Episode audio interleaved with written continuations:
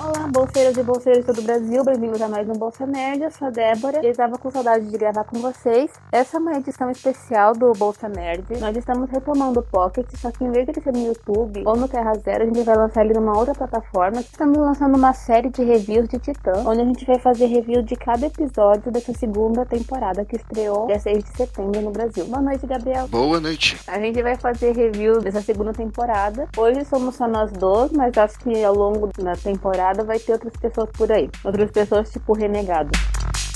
Vamos começar falando desse primeiro episódio da segunda temporada. Eu vou falar, foi uma péssima decisão. Esse primeiro episódio da segunda temporada, pra quem não sabe, ele ia ser o último episódio da primeira temporada. Só que eles escolheram colocar como season premiere e não como season final. E foi uma péssima decisão. Quando você assiste uma temporada, quando tá chegando no final da temporada, tá aquele hype, né? Aí você assiste o último episódio, mesmo que o episódio seja bom não, mas você tá no hype. Mas quando você passa meses sem assistir, quando você vai ver, é um episódio que, que você tá desconexo, que não é tão bom, é um episódio escuro e, sei lá, tá mal localizado aquele episódio. É, e pior, não tem nada nele que justifique você pegar de uma temporada e colocar na outra. Nada. O final dele que é o que mais se encaixa nessa segunda temporada, poderia muito bem ter servido de gancho. Podia ter sido uma ponte, né? Seria tranquilo para ser, sabe, aquele depois dos créditos, quando você lança uma série extra, algo assim. O meu palpite é que eles fizeram isso porque faltou verba na outra temporada. Como esse episódio ele precisou um pouco mais de CG, eles decidiram colocar nessa temporada com a verba dessa temporada para poder fazer. É a única explicação.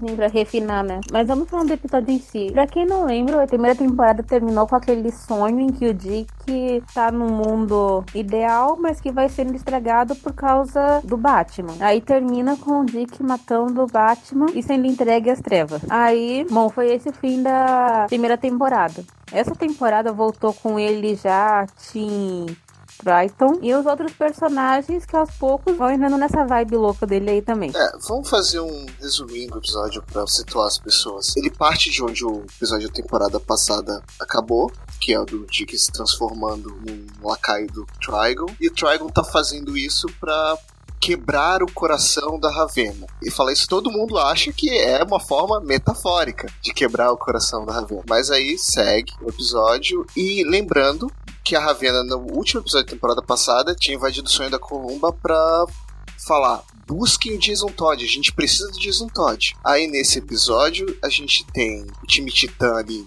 fora da casa, sem poder entrar. É, o time Titã, no caso, Elar e a dona. E a dona, que é o que importa. É que o Gabriel tem um crush muito forte nela. Enquanto isso, o Rapina e a Columba vão atrás do Jason Todd. Chegam na mansão, o Jason Todd tá fazendo merda, porque é isso que o Jason Todd faz. O Rapina conhece o Jason Todd em 3 segundos, quer esmagar o crânio dele, o que eu entendo perfeitamente, mas aí eles vão e o Jason Todd dá a dica de: ah, tem outro rastreador, a gente vai achar o Dick Grace. Legal. A Ravena poderia ter dado o endereço. Poderia ter falado, ó, vai na casa tal, não sei o que lá. Mas não, eles tiveram que buscar o Jason Todd pra isso. Vocês estão percebendo que o Gabriel quis gravar esse podcast só pra falar mal do Jason Todd, né?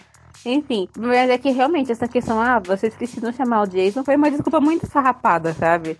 Porque realmente de vocês só achamos o Jason como se ele fosse vital para interromper os planos do Trigon. Na verdade, ninguém lá foi vital para isso. Teve uma pessoa que foi vital, mas a gente vai entrar nisso. Mas seguindo, aí quando todos ficam juntos, aí eles conseguem atravessar, porque o Trigon deixa. Sim, porque ele quer partir o coração da Rachel. Então, na verdade, ele só deixa eles entrarem para poder transformar eles como ele fez com o Dick Grayson para deixar ela sem esperança. E aí acontece exatamente a mesma coisa que acontece com o Dick cada um tem uma visão diferente, onde eles fazem alguma coisa ruim e se corrompe. Só que bem menos detalhado do que a do Dick Grayson, é muito mais simples. E enquanto isso, a casa do nada vira o Overlook Hotel e a Ravena e o Mutano estão fugindo do Dick Grayson do mal. Realmente vira o Overlook Hotel. A casa passa a não fazer sentido mais, mas tudo bem. A gente vê que quando já tá todo mundo corrompido, eles resolvem atacar a Ravena. E quem vai proteger ela é o Mutano, e então eles vão com ele. Aí isso parte o coração da Ravena, que é a chave pro Trigon assumir sua verdadeira forma. Só que, como é partir do coração da Ravena, o Trigon enfia enfia a mão no peito da Ravena e arranca o coração da Ravena. É literal desse jeito. Aí nisso ele assume a forma mais parecida com a dos quadrinhos. Que ficou né? até bem feito. Os efeitos do episódio estão decentes. É, apesar de que foi muito escuro também, mas é. Ah, mas a série inteira foi, né? A série inteira é.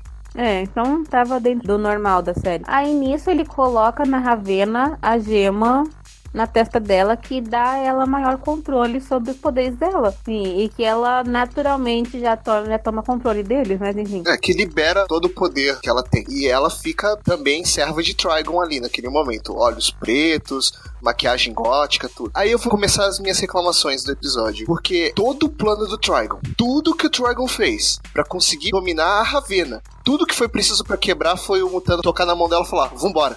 Não, e você tá falando, a série ela colocou a série inteira da temporada passada, a Ravena e o Trigon como uma grande ameaça. Entende? Era de você chegar e dizer, cara, será que não é melhor matar mesmo essa menina? Porque não tem jeito? E assim, faz sentido que o Mutano seja o cara que traga ela de volta? Faz todo sentido. Eles são ali que tem a relação mais forte e tudo mais. O problema é a forma como foi feito. Forma, por exemplo, depois a Rachel, ela alcança o Dick Grayson ali eu acho que já foi bem mais convincente, sabe? Tipo, a forma que ela chegou até ele. Não foi tipo só pegar a mão dele, ei, vamos lá. Ela ia conseguir chegar até ele, porque ela é a poderosa ali. A partir do momento que ela quebra o feitiço do Trigon, ela consegue quebrar de todo mundo ali. O problema é que tudo que o Trigon fez foi quebrado em dois segundos. Todo o plano do Trigon foi pra água abaixo em dois segundos. Fora a destruição dele, tipo o Trigon, o destruidor de mundos, Aí chega um momento que tá todo mundo livre, né? Aí a Ravena, beleza, agora é entre eu e ele. Aí você pensou, ah, vai ter alguma briga épica, alguma coisa assim, porque o Trigon é um vilão ameaçador. Não, ele, tipo, ela solta um corvo lá e ele. Eu acho que ele foi banido pra uma outra dimensão. Eu acho que ele não morreu. Ele deve voltar em algum momento. Mas a impressão que me passa é que a série cansou de contar a história que ela tava contando. Nossa, quantas ideias legais a gente tem pra segunda temporada. É, mas a gente tem que encerrar isso aqui. Ah, encerra de qualquer jeito. O que foi isso? Foi isso. Porque é aquela coisa, a gente tá falando do Trigon, que foi a principal ameaça da primeira temporada. Ele realmente parecia uma ameaça terrível de cara, ele vai destruir o universo. Aí chega a Ravena, que até agora não tinha controle dos poderes dela, que ainda tava pirando cabeção por isso. Beleza, eu resolvo. E resolve. E foi tipo, ela só faltou estalar os dedos e banir ele. O que mais me deu raiva não é nem a, a luta da Ravena, porque, ok, vai. A Ravena foi estabelecido que ela é a única pessoa que pode trazer o Trigon e mandar o Trigon pra outra dimensão. Ok, isso até para mim funciona. O problema é que duas coisas. O Jason Todd não serviu para nada, nada. Ele serviu para falar que o Dick Grayson tinha um transmissor. E como a Ravena sabia que o Dick Grayson tinha esse segundo transmissor secreto, eu não sei que pelo visto é bem secreto. Que nem o, o, Dick Grayson sabe que ele tem esse segundo transmissor. E foi isso. Ele não fez nada. Eu até achei que na cena que ele tá na fantasia dele, que ele tá lutando contra o Dick Grayson, ele ia dar um jeito de escapar dali, ele ia ser o único que não é corrompido. Nada, ele é corrompido igualzinho os outros, da mesma forma. Ele não serve para nada, ele não tem utilidade. É realmente, é como a Débora falou, é só para trazer ele pra ação. Só pra falar, a gente tem que chamar esse cara também, porque o pessoal gostou dele, não sei porque alguém gosta do Jason Todd, mas uh, o pessoal gostou dele. Então a gente tem que fazer dele parte da resolução. O segundo ponto para mim que foi o que matou o episódio é a Ravena simplesmente na cena seguinte que ela é transformada, o Mutano tocar na mão dela e falar, vamos, e ela vai, sabe? É decepcionante, foi muito decepcionante. É um final que não faz jus ao que a primeira temporada foi. A primeira temporada ela teve erros, acertos, mas ela foi uma boa temporada. Então foi uma série legal. E como você falou, acho que eles cansaram daquele roteiro e tipo, ah, vamos acabar isso aqui logo. Foi essa impressão que deu nesse primeiro episódio. Ah, vamos acabar essa bagaça logo e tal. O Gabriel fala, não tinha porque o Jason tá lá. Mas não tinha porque ninguém tá lá. Porque a única pessoa que parecia que precisava pra tá lá era o Mutano pra poder tirar a Ravena do trânsito. Só fora isso. O, o Dick precisava tá lá porque ele era o inimigo, né? Ele tava perseguindo os dois. Ele era o lacaio. E ele era o cara que, bom, teoricamente tem a relação próxima com a Ravena, isso ajudaria a quebrar o coração dela. Mas Estelar tudo bem também, não são tão próximos, mas eu gosto da dona, então tudo bem, deixa a dona. Então, eu gosto do Jason Todd, vamos deixar ele, mas enfim, mas assim, Os outros personagens que estavam lá, Rapina e Columba foram lá, é, ah, a gente tem que achar o Dick Grayson. Beleza, acharam o Dick Grayson. Aqueles três não tinham necessidade nenhuma de ter ido atrás do Dick Grayson. Não tinha. Tipo, ele, ele foi tipo assim, ah, a gente veio aqui cuidar de você porque tá acontecendo uma coisa assim, vamos proteger Gotham. Se eles tivessem dito assim, ah, tem uma bomba estourando, vamos proteger a cidade, proteger Gotham, faria sentido. Ah, a gente tem que achar o Dick Grayson pra achar a Ravena. Não fizeram nada. Eles bateram no Mutano. Eles estavam lá pra bater no Mutano, só pra isso. Entende? Não foi uma coisa que disse assim, ah, gente, tá, estourou uma bomba lá, a gente tem que fazer uma linha de frente pra proteger a cidade. Não teve. Eles, tipo, eles ficaram lá atrás da, fora da casa, entraram, é, beleza. Tipo, não tinha função nenhuma. Seguindo. Aí teve aquele momento mágico em que a Ravena desperta, Bunny o Dragon. Aí a casa pega fogo, né? É uma coisa assim. Sim, o circo pegou fogo. Aparece imprensa lá. É uma casa no meio do nada, pegou fogo e tá cercado de gente da imprensa. Realmente, não tem nada do que noticiar naquela cidade, né? E o Jason Todd faz o que o Jason Todd é de melhor. Ele se comporta como um babaca na frente da televisão. Enfim, os titãs nesse momento, e eles estão naquela conversa, e é muito engraçado, tipo assim, ah, gente, foi um rolê legal, até a próxima, né? Vamos agora cada um seguir seu caminho. Tá, tá ali o pessoal que tava lá. Aí o Dick Grayson fica, fica responsável de cuidar dos mais novos. Que responsável não, ele assume essa função a Corey vai seguir a vida dela, a Dona, eles vão seguir a vida deles. O Dick Grayson ganha um carro da Dona Troy? Sim, ela não tá precisando, não, pode levar. Aí o Dick Grayson disse que vai levar eles pra um lugar que é segredo. Aí tem uma cena legal, que é a cena do Dick Grayson encontrando o Batman. Sim, essa foi uma boa cena. Na verdade, quando você vê que a série começa a ir pra segunda temporada de fato, a série assume outro tom. A partir do momento que eles estão lá saindo do sítio, né, tipo, deixando a primeira temporada pra trás, o episódio melhora parece que é a história que eles queriam contar. Não fica nada maravilhoso, mas eles introduzem bem o que vai vir, a gente pode dizer assim. Então tem essa cena, o Bruce Wayne, que é vivido pelo Ian Glenn, vocês devem conhecer ele pelo Yora Mormont de Game of Thrones. Eu gostei dele como Bruce Wayne, assim. É legal. É, é difícil desassociar do Yora, mas ele é legal. fez um bom Bruce Wayne ali. E eles tiveram uma conversa, a conversa do Bruce com o Dick, e foi muito honesta. Eu achei que foi uma boa conversa de tipo, ah, cara, eu não sei até que ponto foi culpa sua ou não, mas eu vou seguir em frente o Bruce Wayne tá realmente se comportando como você espera que o Bruce Wayne se comporte numa conversa, assim. É um cara que tenta ser um pouco mais amigável, mas ele não sabe muito bem como ser. Ele sempre mantém aquela distância. E a gente começa a ver o Dick Grayson que todo mundo, a maioria das pessoas gostam. Aquele Dick Grayson conhecido tomando forma ali naquela conversa, sabe? Porque ele na primeira temporada foi um Dick Grayson muito mais sombrio, muito. O Dick Grayson que não queria ser líder, mas tinha que liderar. Sim, um Dick Grayson que tava matando as pessoas, tipo, na rua, que tava, sabe, capando estuprador. Era um Robin revoltadíssimo. Eu acho que ele vai continuar fazendo isso, mas eu acho que o principal ponto é que ele não queria estar naquela situação. Agora ele aceitou aquela situação de ser um mentor daqueles garotos. E não só isso, mas eu acho que a conversa que ele teve, você viu as formas do Dick Grayson aparecendo de tipo, cara, beleza, você fez por mim o que você achou que era certo, isso me afetou até que ponto foi sua culpa ou não, não sei, mas agora eu vou seguir a vida. Você fala um negócio tipo, você fez por mim o que você achou melhor, o que na sua cabeça era melhor. E realmente, na cabeça do Batman, aquilo ali era a única coisa possível, porque o Batman é um maluco do caralho. A do Batman inteira foi isso. Foi como ele se resolveu, daquele jeito que ele acha que se resolveu. É. Ele fala, cara, você fez isso, eu não vou mais fugir, né? Foi o Dick Grayson aceitando a vida dele. E o Bruce Wayne diz as palavras que as pessoas sempre se arrependem quando dizem. Se você precisar de alguma coisa, pronto. E ele falou, ah, então eu preciso. Mas, tipo, foi da hora, assim. Nem deu tempo do cara levantar direito. Aí você entende por que, que o Dick Grayson foi lá. E, e o que ele precisa? Nada, coisa básica. Só um prédio. Só um prédio em São Francisco. Que, tipo, tem um dos lugares mais caros dos Estados Unidos. Mas enfim. Aí, o Dick Grayson, ele vai para lá com as crianças, digamos, né? A Rachel, o Mutano e o Jason Todd, que agora vai ser um personagem fixo da temporada e o Gabriel vai ter que engolir. Eu tenho certeza, eu tenho certeza que a condição do Bruce Wayne foi: leva esse moleque, você quer esse prédio, eu dou o prédio, mas você fica com o Jason Todd pra você. Aí, eles chegam lá e tal, e estão conhecendo a torre. Estão conhecendo a torre Titã, que não é aquela torre com T. Infelizmente, eu acho que tinha que ter o T. Fácil localização. Eu lembrei de um episódio de Jovens Titãs em Ação, quando Robin tá assim, ah, as pessoas vão descobrir onde a gente tá e vão ameaçar vocês, é o Cyborg. A gente mora numa torre que é uma ilha que é um T enorme.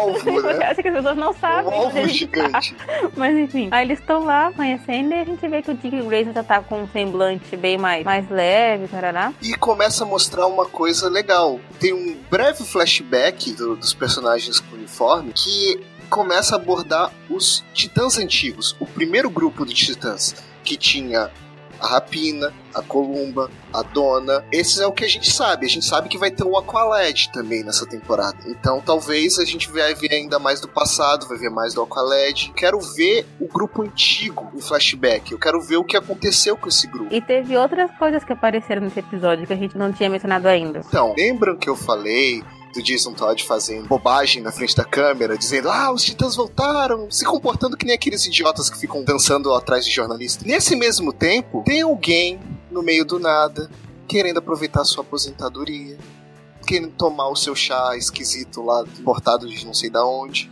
que tá vendo uma TV. Enquanto vai comprar o chá. Quando ele vê os titãs voltaram, não toca a música, mas é como se tocasse a música do Kill Bill ali.